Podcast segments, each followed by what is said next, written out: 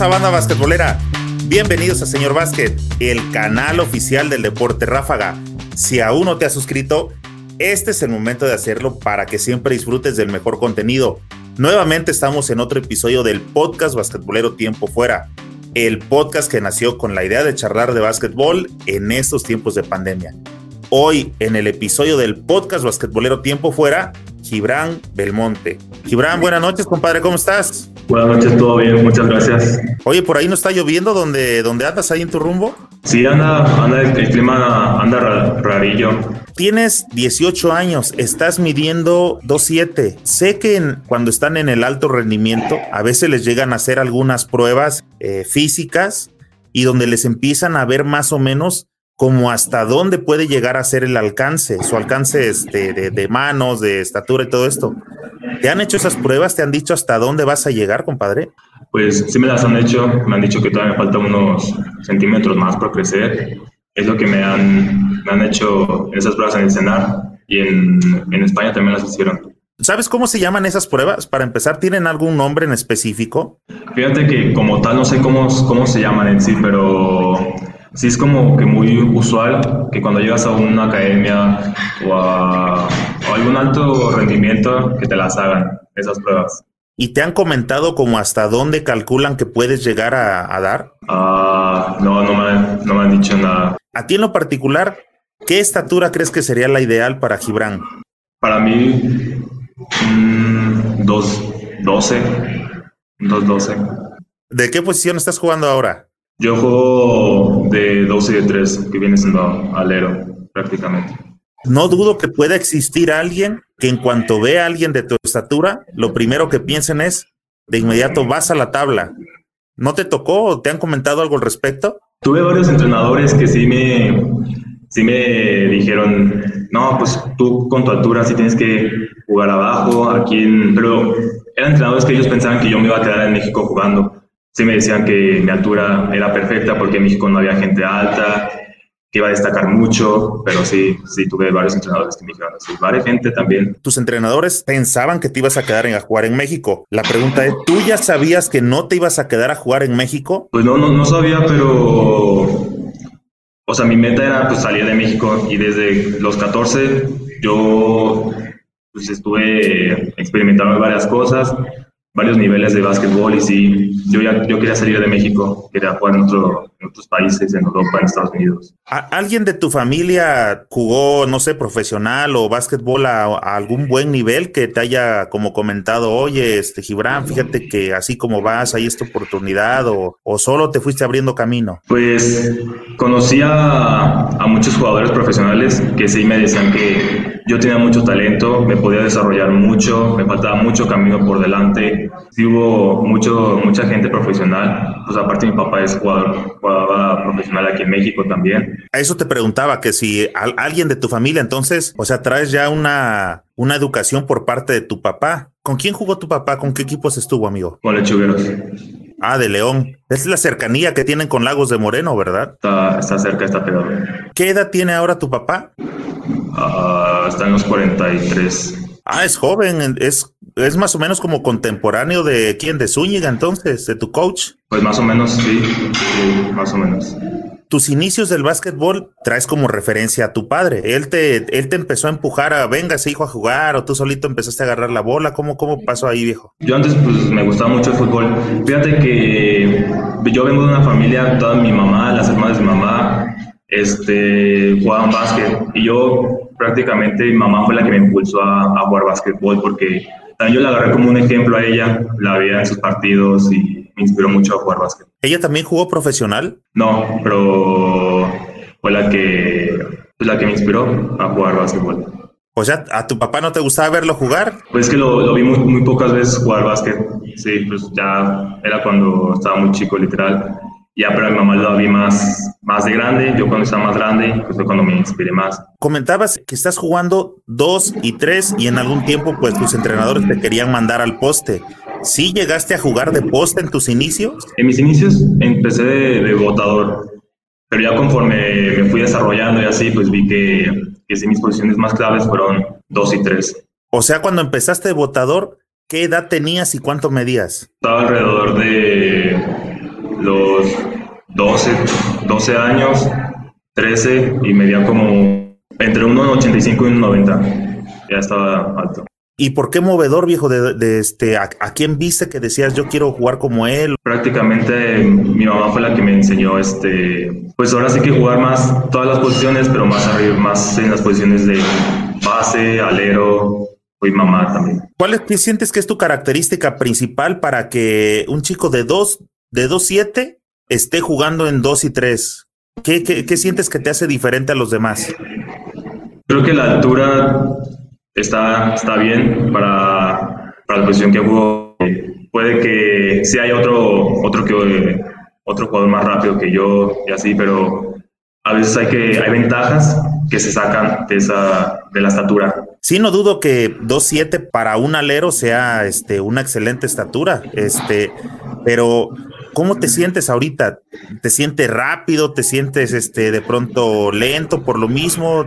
¿Eres agresivo hacia cuando vas hacia la tabla? Porque cuando tú agarras un alero y, lo ves más alto que tú y aparte es agresivo, pues cuando ves que viene el único que te queda es como quitarte. ¿Tú tienes esa agresividad o, ¿Por qué te pusieron de, alero, este, Gibran? Mm, me siento, en la cancha yo jugando me siento muy ágil, la verdad. En esas posiciones sí me siento muy ágil porque a veces sí me toca de que jugar poste y sí me siento como más, un poco lento, como se puede decir, tronco, porque no sé, nunca, la mayor parte de mi vida he jugado alero y pues me siento muy ágil cuando ataco, cuando tengo el manejo del balón. ¿También te agachas a crossoverear, a hacer crossover? Sí.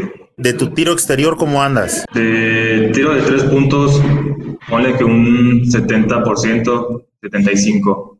De dos sí ya como un 80 más o menos. Oye, es, es, un porcentaje bastante alto. Ese no lo, no lo trae este, cualquiera en la NBA andan tirando sobre 30, 35. No, pues ahorita, ahorita pues con esto de la pandemia, pues sí, sí he bajado, sí he bajado mucho mi tiro, pero sí, sí hay ando. Oye, Gibran, entonces empezaste a los 12, empezaste jugando para la secundaria, supongo. No, yo empecé a jugar desde los 6 años, básquetbol. Ah, es que como dijiste que a los 12 eras votador, creí que por ahí fueron desde tus inicios, pero entonces ya traías camino. Sí, ya, ya. Yo empecé a jugar desde los 6 años. ¿Te entrenaban por separado o empezaste en alguna escuelita? Yo empecé en una escuela en mi colegio, acá en Lagos de Moreno. ¿Empezaste a salir a participar a algunos torneos nacionales o dónde empezaron tus primeros partidos oficiales? Mis primeros partidos oficiales fueron fue en un estatal que hubo en Guadalajara, fue del estatal 2011. Esos fueron mis primeros partidos donde también participé y ahí fueron, básicamente esos fueron mis primeros dos torneos importantes. ¿Tu primer nacional, te acuerdas? Sí, sí me acuerdo, me acuerdo poquito, sí. Fue en Guadalajara, Jalisco, fue aquí, aquí cerca, me tocó mi primer nacional, estaba, muy, estaba nervioso porque pues me iba a enfrentar a otros estados, mi primera vez que me enfrentaba a alguien fuera de, de Jalisco, literal, porque mis rivales pues eran únicos de Jalisco. Oye, ¿y ahí qué, posición venías jugando en este nacional? También dalero, ahí ya era más dalero. ¿Cuánto estabas midiendo en ese, en ese campeonato? Ah, pues como unos 60, 65. ¿Seguiste jugando y en qué momento es cuando te, te pones en la vitrina de este, para que te echaran un grito para ser invitado al cenar? ¿Qué hiciste para que te pudieran invitar? Yo estaba en un torneo en Irapuato, Guanajuato. Entonces había un visor, entrenador también, que era de ahí de Guanajuato. Y él tuvo como chance de ir un fin de semana a Guanajuato y fue cuando fue ahí a los partidos y me vio jugar. Y entonces fue cuando contactó a mi entrenador Enrique Zúñiga y, ahí se dio la oportunidad, hice pruebas este, en el cenar con Enrique Zúñiga en un entrenamiento y así fue como se dio. O sea, Enrique fue el que te dio la aprobación de sí, sí lo quiero, sí te este, hace falta. Mm, pues fue, sí, como una prueba también para mí, para ver, porque yo no, yo no conocía el cenar. ¿Qué edad tenías cuando llegas al, al centro de alto rendimiento? 14 años. ¿Qué pasa con tu familia cuando, cuando dicen, este, oye, eh, lo están invitando para que venga para acá? ¿Sí accedieron rápido a darte permiso? ¿Se resistieron un poco? ¿Qué pasó ahí, amigo? Pues que más mi familia está más en apoyarme en mis decisiones, básicamente son para mi futuro. Eh, yo tenía más la libertad y, o sea, sí fue al principio duro dejar a mi familia ver algo nuevo que tenía que experimentar. Y ahí, ahí sí, así fue como, como se dio. Entonces llegas a los 14 al cenar. Sí. Oye, eh, es, eh, dentro de lo poco que eh, llegué a saber de ti, de lo, de lo que encontré, que fuiste a este torneo de FIBA, es ya que estabas en el cenar o antes de que ingresaras ahí. No, ya fue después de que ya estaba en el cenar, cuando pasó el, lo del campamento FIBA. ¿Quién es de tu camada, de los que llegaron junto contigo al, al, a la selección o al centro de alto, de alto rendimiento? De mi camada, pues es que yo llegué cuando ya estaba Gilberto Berrones, Brian Ceballos, Santiago Ochoa, eh, Iván Bernal. Yo fui el, el que llegó de, después. ¿Y cómo te recibieron? Me recibieron muy bien, la verdad es que eran un grupo bastante eh, bastante bien, muy bueno, la verdad. Luego, luego me sentí en confianza con ellos, me enseñaron muchas cosas, aprendí mucho de ellos, la verdad. Sí, muy buen grupo. Oye, ¿y cómo se da esta invitación para que fueras a ese torneo de FIBA? Platícanos qué es ese torneo, quiénes van y cómo te fue. En ese torneo van gente que selecciona, en este caso los estás seleccionando el coach Ronald, eh, lo que pasa que en el Cocaba, yo ahí fue cuando conocí al entrenador Ronald de la selección, que está en la selección mayor. Eh, ahí fue donde, pues, se acabó el Cocaba y tiempo después me, me llamó y me dijo que si quería participar en un torneo, que el, los top 5 que quedaran este, iban a ir a jugar un torneo en, en Uruguay y ya fue así como se dio la oportunidad del, campamento. Ese, ese, ¿cómo se llama? ¿Cuál es el nombre correcto de ese campamento? Es el FIBA Youth Development Elite. ¿En dónde fue el, al que te tocó ir? Uh, fue de México, ahí mismo en el Senado. Este, ¿te acuerdas cuántos jugadores fueron? Eran más o menos como unos 23, 20. De ese torneo, aparte de haber quedado en el top 5, en el top 5, pero ¿qué más te dejó de enseñanza este, el haber competido contra otros jóvenes de otros lugares? ¿Qué, qué fue lo que te dejó? Eh, aparte, ¿te propusieron algo por haber quedado dentro de ese, de ese lugar? ¿Qué, ¿Qué pasó, amigo? Pues lo que me llevé de ese campamento es que tengo que seguir esforzándome más por lo que quiero, porque pues no es fácil, o sea, llegar a un, a un punto bueno.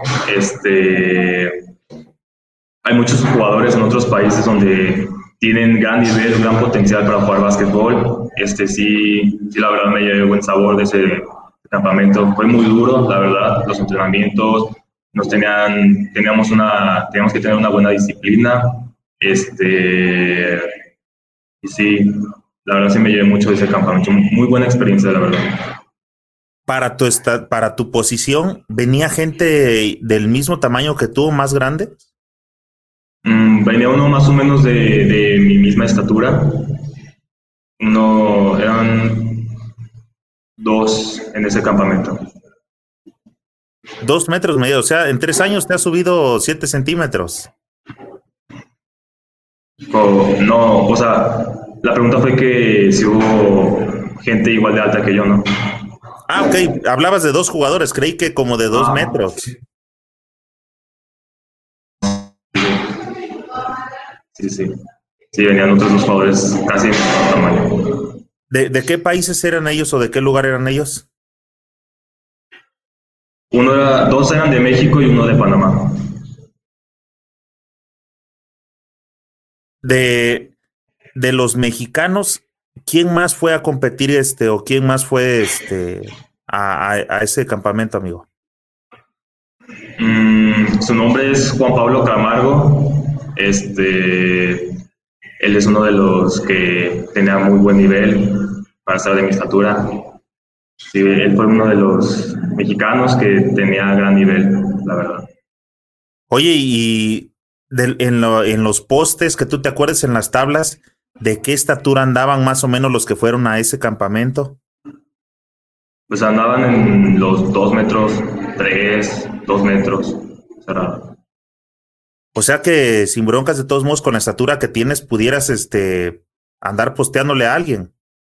Es que yo en el lapso que estuve en el CENAR medía entre 2'4, más o menos. O sea, está, por eso digo que están de mi mismo tamaño. Ya, de, de tu físico, ¿cómo, ¿cómo, es el físico de, de tu familia, de tus papás? ¿Es del, siempre delgado, son, son gruesos o, o sientes que nomás es cuestión de, de tiempo de tu edad para que vayas embarneciendo? Y les he dado tiempo para ir embarneciendo, o sea, una dieta, buen, buen entrenamiento de pesas, sí, o sea, tiene mucho las dos que ver. Oye, ¿y cómo recibiste la invitación para poder ir a jugarte este, o para poder ir, un, tiempo a, a, las Islas Canarias en España? Eh, lo que pasa es que mi mamá, yo estaba en Italia cuando pasó eso, mi mamá tuvo contacto con el entrenador y ellos, el equipo de Canarias, iban a ir a un torneo en Miami. Y entonces me dijeron que si quería ir y yo fui. Y ya entonces ahí también era como, como una prueba también para poder estar en las Islas Canarias. Y ya pues cuando se terminó todo el torneo, este, ya el entrenador habló conmigo, me dijo que iba a ser duro en los entrenamientos, que si lo quería en serio, ahí estaba la oportunidad y así fue como se dio. Ya, Oye, este, ahí a Lagos de Moreno también les llegan las estas tortas grandes que hacen en León, ¿cómo les llaman las este las guacamayas? Las guacamayas, sí. ¿No te hace sí, falta sí. una una tu guacamaya diaria, compadre? Pues sí, ya.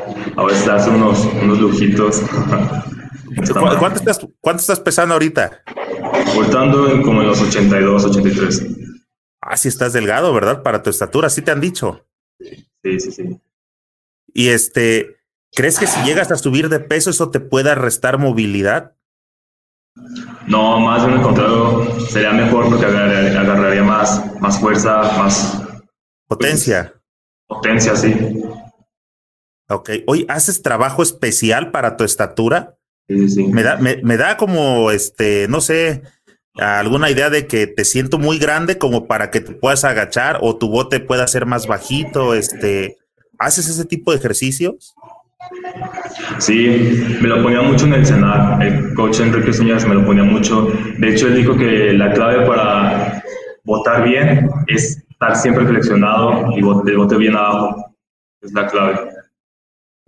Sí, porque como estás muy alto, tu bote iba a ser demasiado alto y entonces le ibas a dar chance a que este, te anduvieran pasando por ahí toda la chaparrada para robarte la bola, ¿no? Sí, más como pues, en la posición que juego, sí es como que eh, tengo que botar más abajo, tengo que agacharme más. Exacto. Oye, ¿y entonces cuánto tiempo estuviste en, en España, en el CBA? En CBA estuve alrededor de seis meses. Estuve seis meses allá. ¿Seis en... meses? Sí. ¿Y, ¿Y, ese fue un ciclo que cumpliste? O sea, ¿ibas de por sí por seis meses o después de seis meses decidiste regresar o te regresaron o qué pasó ahí? Lo que pasa es que se dio la oportunidad de jugar acá en Estados Unidos. La verdad, yo desde, ya lo había dicho desde que yo pues tenía tres años, yo quería jugar eh, fuera de, de México, pero me gustaba, a mí me gustaba más en Estados Unidos.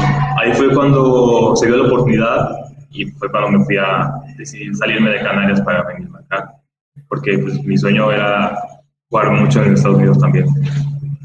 ¿Eso fue en qué año o en qué mes? ¿En este año que está corriendo, compadre? En este año fue cuando se dio la oportunidad. ¿En qué mes hiciste ese movimiento? Uh, fue en el mes de junio. En el mes de junio. Junio, o sea, hace dos meses. Uh -huh. Pero, ¿cómo, ¿cómo le hiciste si en España ya habían estado sufriendo las eh, consecuencias del, del COVID y todo ese rollo? ¿Estabas en Canarias cuando empezó este cotorreo allá? Yo estaba en Canarias, sí.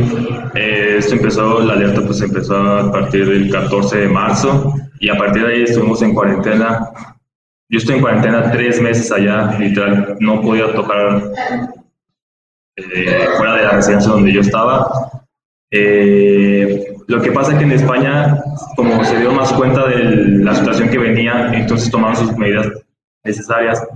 Cuando fue alrededor de junio, junio, principios de junio, últimos de mayo, fue cuando empezaron a sanitizar todo, fue cuando se calmó todo y fue cuando vi la oportunidad de, de regresarme. Este, también, pues yo obviamente en el aeropuerto yo llevaba mis guantes, mi cubrebocas, tomé las, las medidas necesarias para poder viajar. No tuve contacto, mucho contacto con las personas.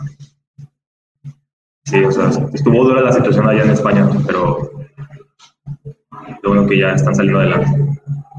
Sí, sí, yo tuve un, de hecho, un amigo mío andaba por allá precisamente cuando eh, se dio el brote y lo tuvieron, este, le costó más trabajo de lo normal, incluso poder regresar a México porque las aerolíneas les, eh, les cancelaban los vuelos y después ya no había y sé que fue este, difícil, pero lo que yo te pregunto es, ok, te tocó allá, este, viste que esto se iba a complicar, pero en ese momento, ¿cómo hiciste el cambio de decir, ya me voy de aquí, este, ábranme Estados Unidos? ¿Ya tenías la invitación abierta o empezaste a buscar la manera de, oigan, este, ya me quiero ir, si me aceptan me voy, este, ¿cómo se dio ese, esa transición ahí? De que dejaste ya y ya llegaste con algo seguro. Viniste sin nada seguro. Ah, pues yo venía pues como 50-50, algo seguro así en ese aspecto porque pues o había un entrenador de San Antonio que el coach Enrique habló con él y dijo, ah, oye, tengo un jugador este, tal, tiene mide tal, juega tal posición. Y el entrenador vio mis videos, un video que Enrique Zúñiga subió a su Facebook y ahí dijo, no, sí, tráemelo. Y ya fue cuando, cuando vi la oportunidad. Pero lo que pasa que a mí en España, este, por cuestiones de la escuela, eh, tenía que estar graduado para ir a, a, San Antonio, tenía que estar graduado y por unos problemillas ahí de la escuela, este, tenía que estar graduado y, no, no podía ir hasta que fuera graduado. Entonces, este, viene el, el Zúñiga, te, ayuda y te vas ahorita ya, ya eres alumno oficialmente o están esperando un reingreso un, este, una fecha de apenas de ingreso? ¿Cuál es tu, situación ahora? bueno, hubo un tiempo después donde la gente de, Veritas Prep School fue cuando me, me, contactó, me contactó hace poco, hace como dos semanas que yo estaba en el campamento de Gustavo Young. Fue cuando contactaron a, a mi mamá y dijeron que que si quería a pertenecer parte de, su programa, por, por más. Y fue pues, cuando tuve que tomar la decisión en, en dónde me quedé. ¿Vas a llegar a estudiar en Veritas cuántos años? Dos. Dos. ¿Y, ¿Y, la idea cuál es? Este, brincar a la universidad allá mismo. Sí. ¿Ya tienes alguna oferta, algo a, pláticas? ¿Alguien se ha acercado contigo? ¿De universidad? Ajá. No, de universidad por el momento no, hasta que ya, esté una vez jugando allá. Y dependiendo cómo se vayan dando las cosas, es como O sea que tienes, compadre, tienes dos años para llegar a romperla y, ganarte un lugar a la universidad. Sí. sí dos años. Oye, viejo, ahí en tu, en tu lab, ahí donde estás, ¿no tienes algún programa que esté abierto que te esté robando el Inter porque se empieza como a querer loguear tu imagen? ¿No sabes si tienes alguna otra ventana abierta? Porfa. Ah, Mientras, déjame pasar por acá. En lo que le das una checadita, déjame, déjame meter algunos comentarios por acá de la de toda la gente que tenemos. Dice. Dice Yola Ruiz, tu mamá es una campeona, es una inspiración, felicidades, qué bueno que siga su ejemplo, eres un orgullo para ella y nosotros los lagunenses. Oye, no sabía cómo se le decía a la gente de Lago de Lagos de Moreno. Ah, se, dice laguenses. Laguenses. Ajá. Ya lo de Moreno ya, eh, ya no, nada más es por lo del lago, ¿verdad? por Lago de Moreno, sí. pero sí se pronuncia laguenses, sí. Dice por acá don Enrique, saludos de Mazatlán, familia de Alex, saludos siempre al pendiente, dice por acá este Don Barbas, éxito Gibran, ah, dice por acá siempre aportando nuestro compa Chuy Morales, dice el mejor juego que le vi fue en el Centro Básquet en Puerto Rico contra Jamaica. ¿Te acuerdas de ese juego?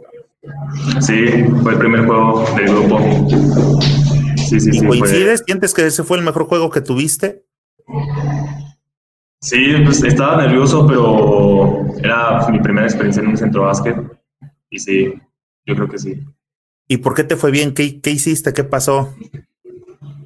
Pues la verdad me esforcé pues mucho. O sea, fue un esfuerzo que, un esfuerzo y unos nervios que nunca había experimentado, la verdad, en mi vida. Era algo nuevo, algo que quería estar en la selección, formar parte de, y la verdad fue, fue muy, fue mi mejor juego.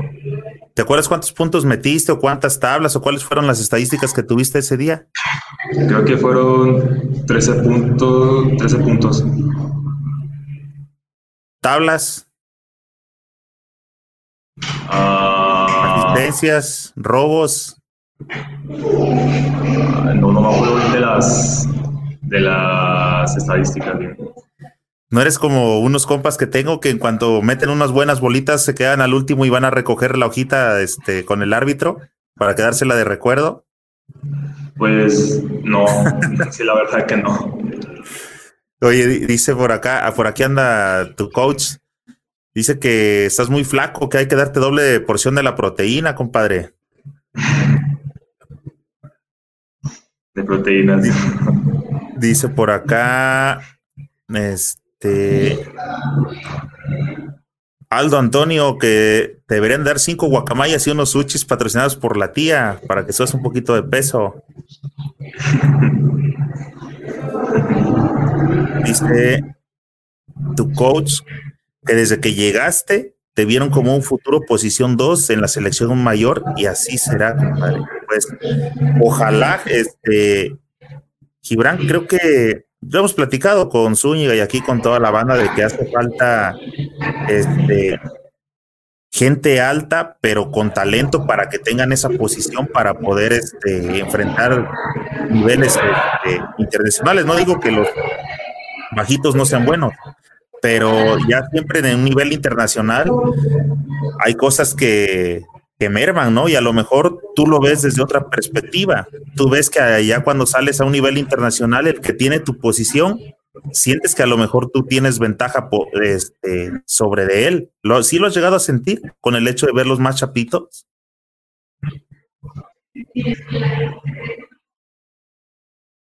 Ah, se cortó el audio. ¿Me lo puedes repetir?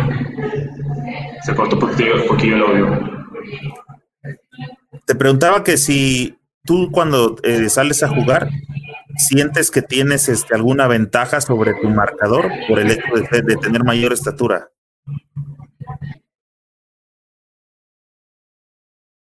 Ah, pues yo creo que, no, la verdad, si yo voy a jugar un, a un torneo en Estados Unidos o en España, la verdad no me confío porque yo sé que en Europa hay jugadores que también juegan mi posición y están igual de altos que yo o hasta más y juegan mi posición en Estados Unidos, la verdad, tampoco porque el nivel allá es muy fuerte, son muy atléticos todos.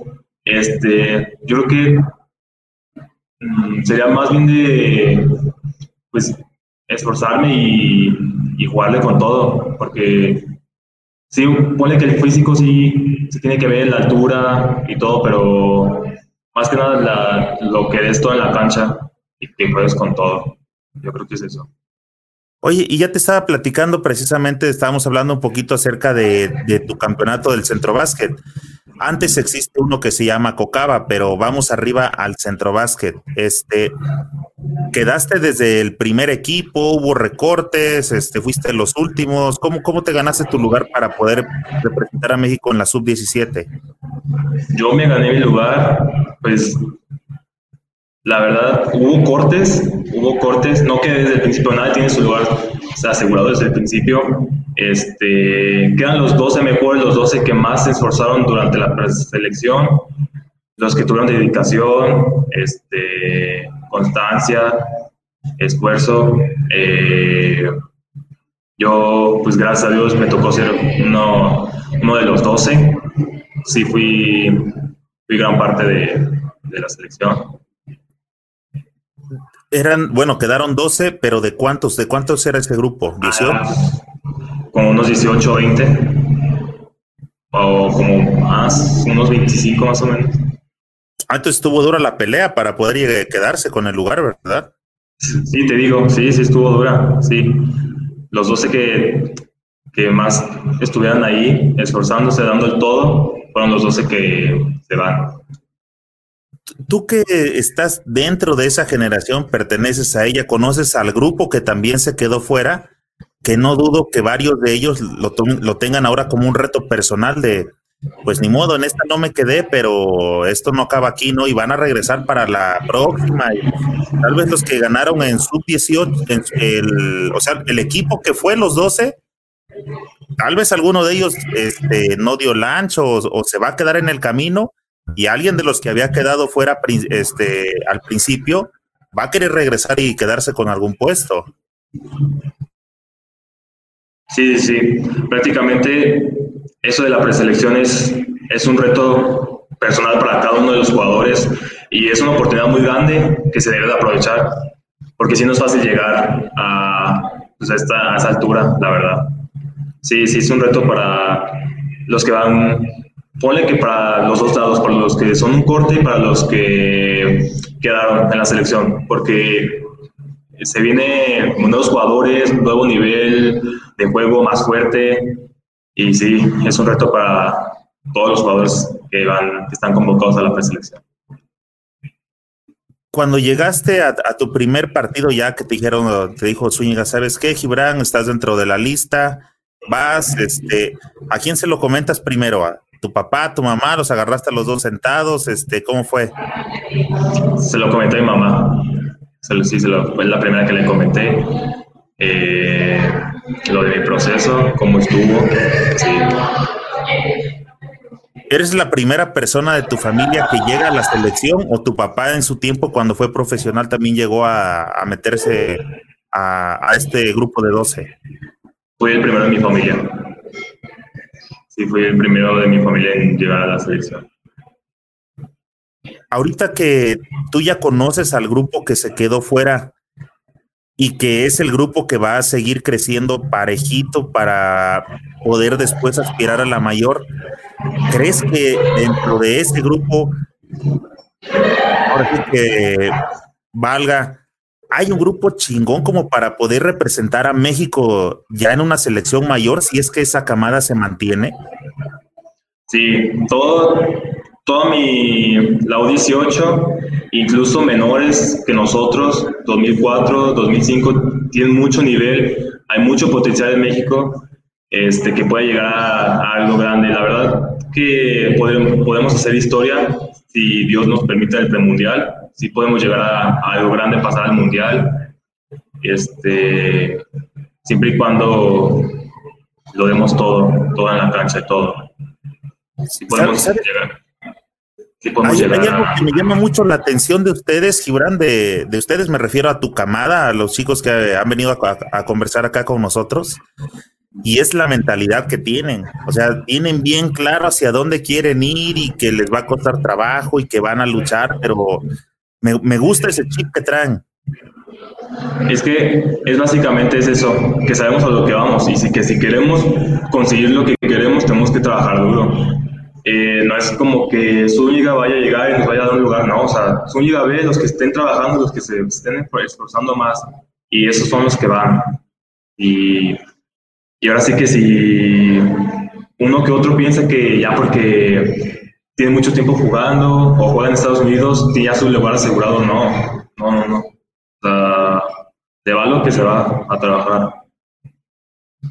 Y eso es bueno porque genera un ambiente este, competitivo, ¿no? Nadie te garantiza nada más que lo que hagas en la cancha y lo que, y lo que hagas también fuera de ella, porque eh, ya cuando empiezas a tomar en serio el básquetbol, no solamente es tu espacio de 40 minutos o los cuatro cuartos, sino es tu cuidado como persona, tu alimentación, tu conducta hacia los demás, o sea, empiezas a generar un entorno alrededor tuyo. Sí, sí, sí. Es más la disciplina, el respeto que se tiene, la disciplina que se tiene dentro y fuera de la cancha. Eso es lo que define un buen equipo. Exacto, y a un jugador, ¿no? Eh, apenas no me acuerdo con qué eh, platicamos precisamente de, de un tema que es ser profesional. Y este invitado me decía que hay muchos jugadores que juegan al básquetbol profesional, pero no son profesionales, precisamente porque solamente se presentan al juego a cobrar, pero ya en su en su forma de entrenar, en su forma de este de cómo se dirigen hacia, hacia el público, en cómo cuidan la alimentación, ¿me entiendes? Todo eso ya dejan mucho que desear y a ustedes los veo muy enfocados. Sí, sí, es que es una la, la, oportunidad y tenemos todo para dar el gran salto. Oye, retomando ese este, torneo que fue el que, este, al menos para mí, pues fue como, hey, acá hay gente que está jugando bien, los chavos están jugando bien, pero pues los periódicos no los conocen, los medios no, lo, no los, este, no platican de su, de sus triunfos y fue, esa fue una de las cosas por las que yo me animé a, a generar estas charlas para traerlos a ustedes. Este, Digo, a mí me llamó la atención eso de que había un grupo que andaba representando a México por allá. Desde que llegaron, ¿cuál era la, la meta? Este, ¿Ya sabían que iban por todas las canicas al campeonato o dijeron, vamos a ver cómo nos sentimos y vamos a experimentar? O, ¿Cuál fue el, la forma en que afrontaron o con que llegaron a, a Puerto Rico para ese torneo, este, Gibran? Ah, pues mira, la verdad pasamos por, fueron muchos, somos un grupo, éramos un grupo ya que mucho tiempo unidos, sabíamos cómo, cómo estaba la onda, este, pero sí, es como decirlo de puro esfuerzo también, o sea, lo dimos todo, nos estamos preparando desde hace tres años, ya estábamos esperando, bueno, de ahorita ya ya va más tiempo, pero sí, ya llevamos mucho tiempo ya esperando que la selección U 16 porque antes era U16, que se diera. Desde, ya desde hace mucho nos estamos preparando para eso. Mi primer año en el CENAR fue cuando desde ahí nos empezamos a, a preparar todos los, estamos ahí concentrados en el CENAR para este momento. ¿Cuándo empezaron a sentir que sí se podía. Pues, ¿Contra qué equipo fue cuando lo tenían así visualizado como que, ay, güey, este, vamos a ver realmente contra ellos de qué estamos hechos? Y cuando estuvieron ahí, que hayan sentido de, no, sí, sí se puede, sí traemos con qué. ¿Cuándo fue eso? Fue desde el partido contra Jamaica. Desde ahí tuvimos que dar todo, todo para llegar a ser los campeones pero el partido que sí más estuvo muy, muy reñido ya con el que sí ahí nos dábamos fue contra Dominicana, República Dominicana. Fue el partido donde más este, vimos ese momento que sí podíamos darlo porque de ir por 20 puntos, o sea, remontamos y ganamos por 5 puntos. Y fue cuando ahí vimos que sí podemos ganar, que, pues, que sí podemos quedar campeones de Centro Básquet el nivel de Dominicana, de Puerto Rico y el de México, ¿crees que están al nivel o crees que alguien está por arriba de, los otros dos? No, mira, yo creo que sí, todos estamos a, de esos tres que dijiste estamos al nivel. La verdad es que Dominicana y Puerto Rico tienen muy, muy buenos jugadores, no te voy a mentir. Este, no te puedo decir que ay, nosotros porque ganamos ya quedamos este, estamos más arriba que ellos, ¿no? O sea, sí nos costó y sí, la verdad, los tres ahí estamos en pareja. Oye, ellos también tienen sus jugadores así, sus chavos como, como tú, este, estudiando en universidades de Estados Unidos y también van al CBA de España. Eh, sí, hay, en Puerto Rico y Dominicana había jugadores que estaban estudiando en Estados Unidos eh, antes de Centro Básquet. Sí, había jugadores, la mayoría. Fíjate que bueno, iba a brincar, pero mejor termino con el, con el centro básquet. Este, llegan a la final, le ganan al local. ¿Qué, qué satisfacción, qué, ¿Qué, pasa cuando sabes que México creo que no había salido campeón nunca en, tu categoría en, en, varonil y en Puerto Rico sobre todo, ¿no? Que he visto que ese gimnasio de Puerto Rico en particular eh, es pesado para el rival. Pues cuando ganamos el, el campeonato, o sea, fue cuando el momento que celebramos porque como te había dicho, era algo que queríamos hacer mucho, desde antes del COCABA, durante el COCABA, fue que queríamos ese momento y Zúñiga nos traía, nos estaba presionando mucho porque él quería, o sea, nosotros también queríamos y él también quería. Y o sea, él sabía que nosotros podíamos, podíamos dar más, podíamos ganar este, el centro básquet él, tenemos, él tenía mucha confianza en nosotros y cuando se dio fue cuando este, pues lo celebramos, lo celebramos muy mucho, porque era algo que ya deseamos hace mucho, quedar campeones, hacer historia en México, porque después de tanto tiempo que nos hacía esto en la U18, que muchas selecciones llegaron al centro básquet, pero se quedan, se quedan ahí estancadas, nosotros fuimos los que llegamos ahí a hacer historia. Oye, Gibran, ¿y, qué pasa con ustedes este, como jugadores cuando este, sabes que te preparaste un chingo?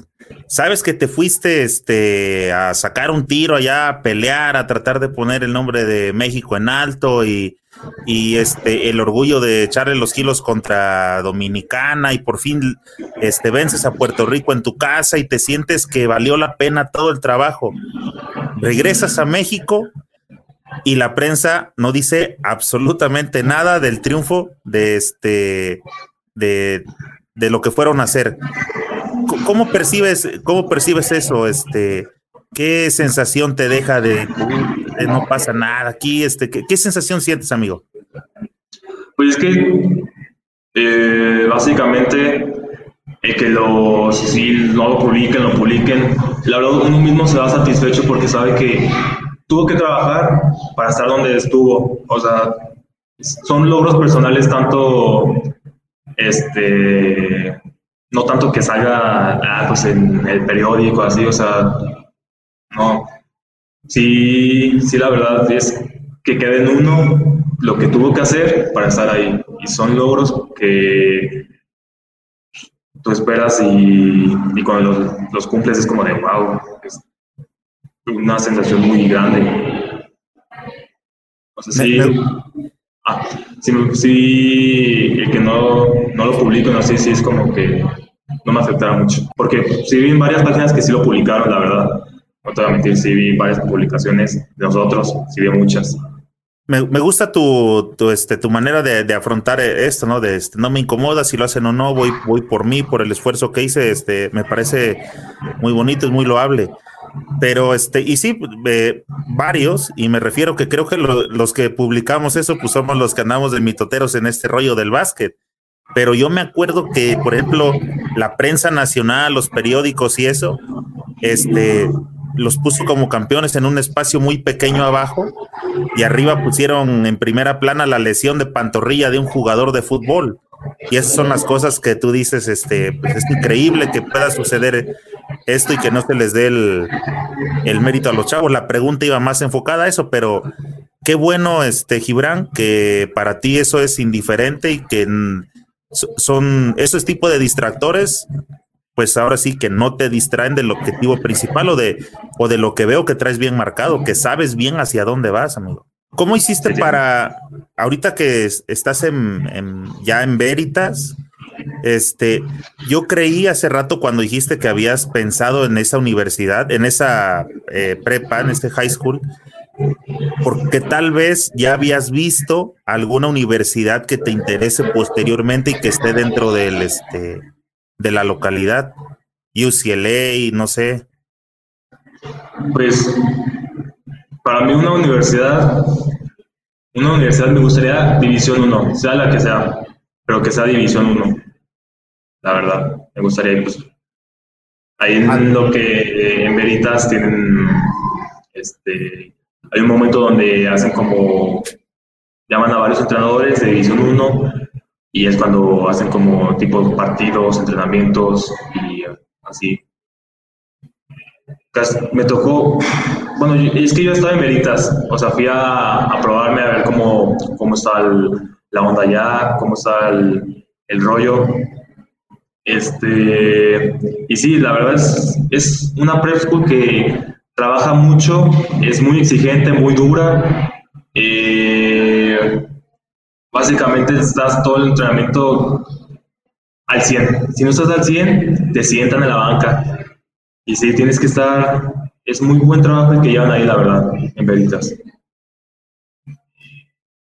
Oye, dice por acá este mi compa Chuy Morales que si sabes cuántos mexicanos hay en CBA. Actualmente hay dos mexicanos, van a llegar, creo que eran otros, van a llegar otros cuatro allá a CBA. Pero actualmente solo hay dos mexicanos ahí en CBA. ¿Qué es? ¿Quiénes son? Sus nombres son Eric Barea y Paolo Ibáñez. Hay un chavo de Michoacán que también apenas va a llegar, creo, ¿verdad? Sí. Sí, es 2004. Ajá. Oye, este, e, esas, esos partidos que comentabas que este, llegan a ir de gente de División 1 a jugar contra este, las prepas, esos son los momentos que vas a tener para mostrarte. Sí, sí, son historias. Peritas hacen entrenamientos duros, eh, llama a uno que otro, otros equipos para ir a, competir con ahí en la casa de Veritas. Y es cuando se ve, ven los entrenadores, los entrenamientos, la onda de los jugadores, cómo se esfuerzan, la constancia que tienen, la disciplina y así.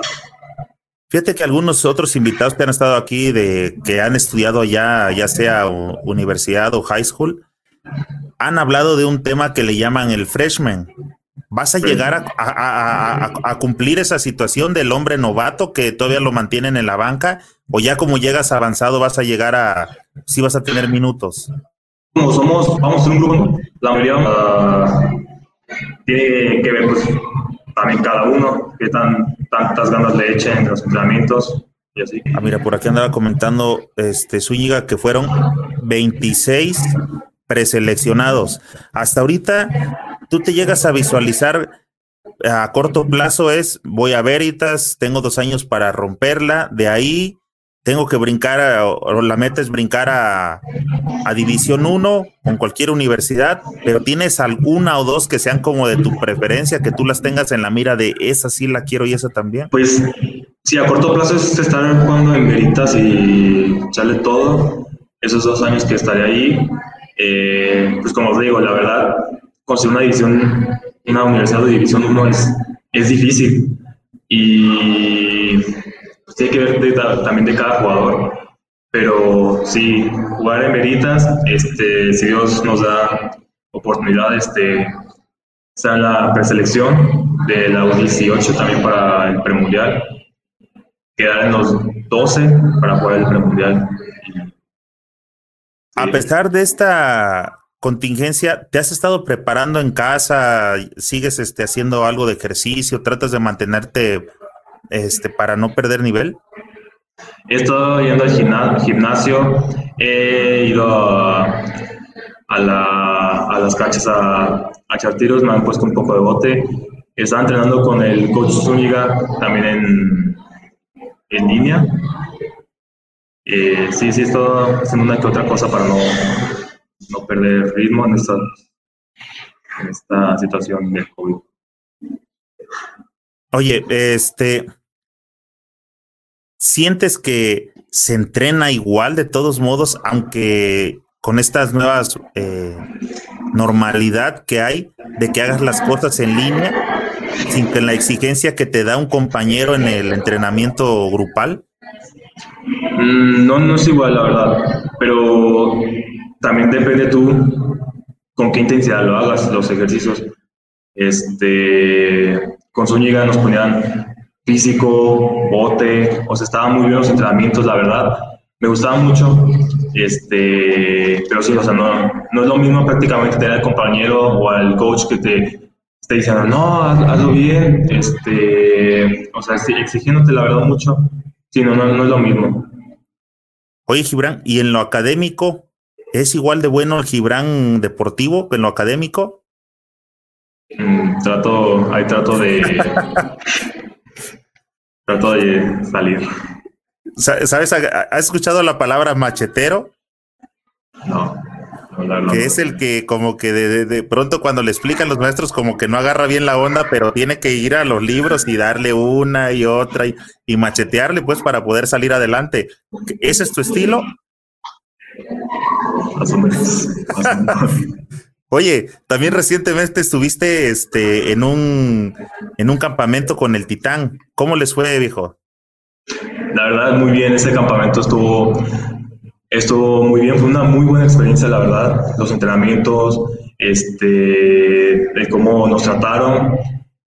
Eh, sí tuvimos muy buena atención, la verdad, de parte de Gustavo, del staff, de ahí del campamento. teníamos sesiones de también como de pesas. Bueno, era, eran ligeras, pero sí tenemos así sesiones. Y sí, estuvo muy bien el campamento, la verdad. Muy buena experiencia, me llevé mucho de ahí. ¿Cuántos días estuvieron? Estuvimos una semana. Toda la semana. Y este, eh, Gustavo Ayón, ¿en qué se involucraba? ¿En la práctica, más en lo, en lo motivacional, para invitarlos a que se cuidaran? No sé, ¿cuál era la función de Ayón dentro de, del campamento? Él está mucho en las prácticas, también en lo emocional este, la verdad, Gustavo es una persona que te inspira a mejorar. O sea, en ese campamento estaba Enrique Zúñiga, el entrenador Marcos Chávez, uh, Gustavo John, y la verdad, son personas, esos tres entrenadores son personas que te inspiran a, querer más, no ya lo estás haciendo bien ahí, ¿no? o sea, te inspiran a querer más. Y sí, la verdad, Gustavo y andaba en lo emocional, andaba en todo con nosotros, la verdad. Oye, y dentro de las prácticas, por ejemplo, cuando les tocaba enfrentar a Gustavo, defenderlo o tablerear, ¿qué se siente de su forma de jugar? La fuerza, el brinco, este, la anticipación, ¿qué, qué, sentías tú en lo particular cuando te marcaba? Mm, o sea, se podía entrenar a veces con nosotros, sí, pero sí, o sea, la fuerza y el brinco también, pues es un jugador que se ha desarrollado durante su carrera de deportista, sí, está, está fuerte, finca, es atlético. Sí, todavía se mantiene, ¿verdad? Este, digo, para estar al nivel de estar jugando eh, Champions de Europa, imagínate el nivel que debes de tener. Sí, sí. Sí, la verdad, sí. Tú tiene un buen nivel después de que termine tu ciclo como universitario, ¿qué, qué, piensas hacer?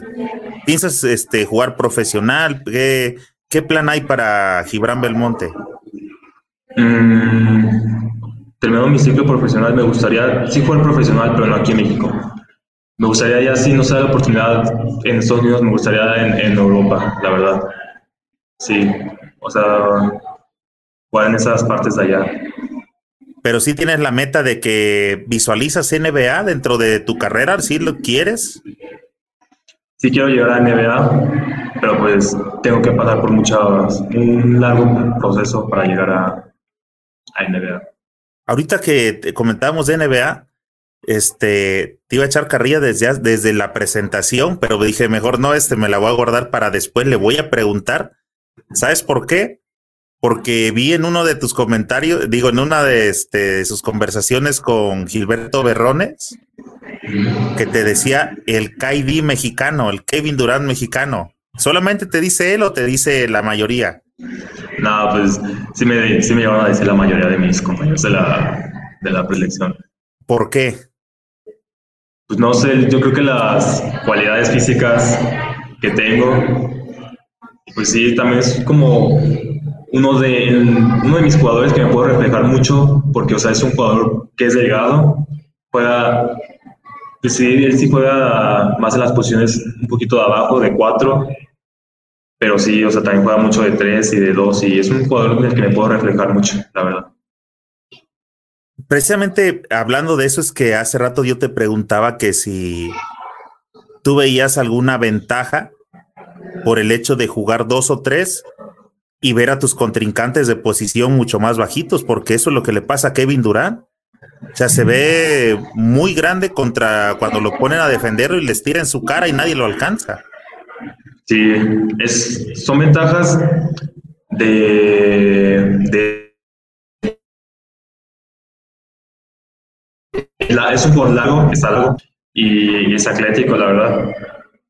Y sí, son, son cualidades que le favorecen mucho su, la estatura, lo largo, todo. Oye, y aparte del, este, del Kaidi, bueno, este te lo pusieron en el cenar allá tus camaradas, la banda basquetbolera, pero ¿tienes algún otro apodo que te lleves de ahí, de este, que te conocen en Lagos? Gibran siempre, toda mi vida. Yo pensé también que te decían KD porque dije, a lo mejor igual calza del 18, como este, el baguette de, de Kevin Durant. Sí, me dicen por mi nombre, acá en Lagos. Oye, este, Gibran, bueno, ya sabemos que quieres ir hacia universidad, o sea, tu intención de ir a Estados Unidos es porque quieres ir a universidad para posteriormente buscar algún draft o si no, pues la, opción de ir hacia Europa. Es así, ¿verdad? Te voy a invitar a... la verdad, Dime, dime, dime, es que se está atorando el, este, el audio, compadre. Dime. Ah, que, o sea, el, hecho que quiero Estados Unidos sí es para agarrar una universidad, pero también para este, desarrollarme básicamente allá con los entrenamientos, cómo está la onda.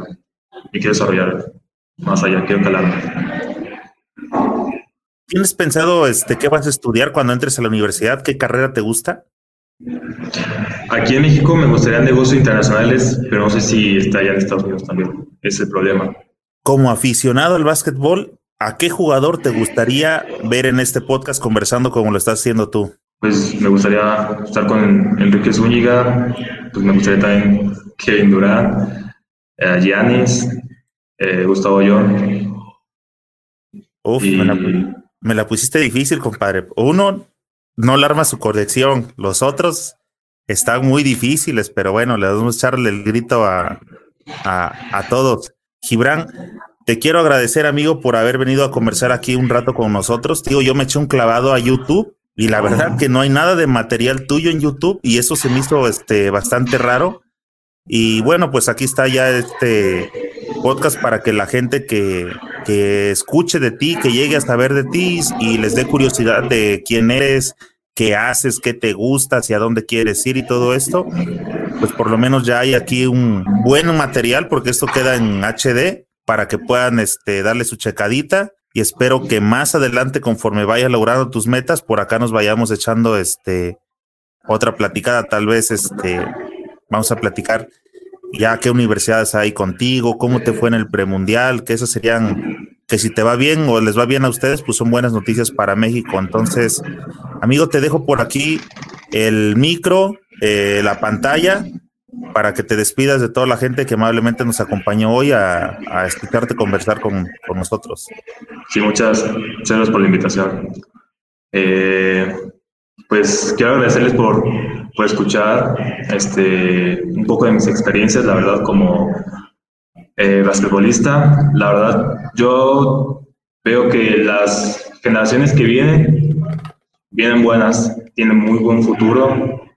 He visto uno que otro jugador más chico que yo, con unos dos años, tres, y sí, trae muy buen futuro, este, que apoyemos más al básquetbol, eh, y sí, nomás a las futuras generaciones, eh, decirles que si quieren conseguir lo que quieren, tienen que, ya les dije, este, una buena dedicación, constancia, eh, esfuerzo y sobre todo es tercer, tener una disciplina dentro y fuera de la cancha, porque eso, o sea, te he aprendido de varios entrenadores, que eso es como lo que te define como un buen jugador.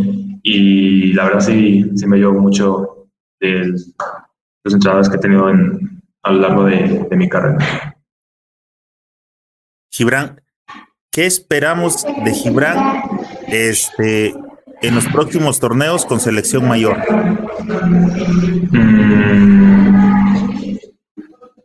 pues esperemos y, y se dé la oportunidad de que llegue y lo voy a dar todo para, para que sea el torneo que sea, lo ganemos. Muy bien, Gibran. Y eso te lo y todos los aficionados te lo vamos a agradecer porque últimamente, en lo particular, he sentido que a veces este, no ha habido en selección ya gente que con corazón que, que la quiera, que quiera este, ganar y los aficionados ya tenemos este bastante rato necesitados de este de satisfacciones a través de este del deporte, en este caso del que tanto nos gusta, que es el básquetbol. Gibran, nuevamente, muchísimas gracias, amigos. Seguimos en contacto y este espero tenerte nuevamente por acá, compadre. Que estés muy bien. Saludos a toda tu familia. Igualmente, saludos. Gracias por la invitación. Amigos, muchísimas gracias por habernos acompañado en otro episodio de este podcast basquetbolero. Por favor, aquí abajo en donde está la cajita, escríbeme tus comentarios y dime a quién te gustaría que le demos seguimiento en YouTube. Suscríbete al canal y activa la campanita. Esa es la forma en que te van a llegar los avisos de nuestros estrenos. Si te gusta andar manejando o hacer trayectos largos, entra ahí donde buscas tu música, en iTunes, en Evox, en Spotify y en las demás plataformas de, podcast. Ahí síguenos para que te lleguen las notificaciones de los estrenos. Ahí tenemos bastantes audios donde hemos venido analizando NBA, el Mundial y algunas eh, problemáticas y triquiñuelas del básquetbol mexicano. Ahí nos puedes encontrar, búscanos como Señor Básquet. Si nos sigues también a través de Facebook, asegúrate de darle me gusta y compártelo con tus amigos para que cada vez seamos más los que integramos esta chulada de comunidad basquetbolera. Nos vemos pronto en alguna cancha.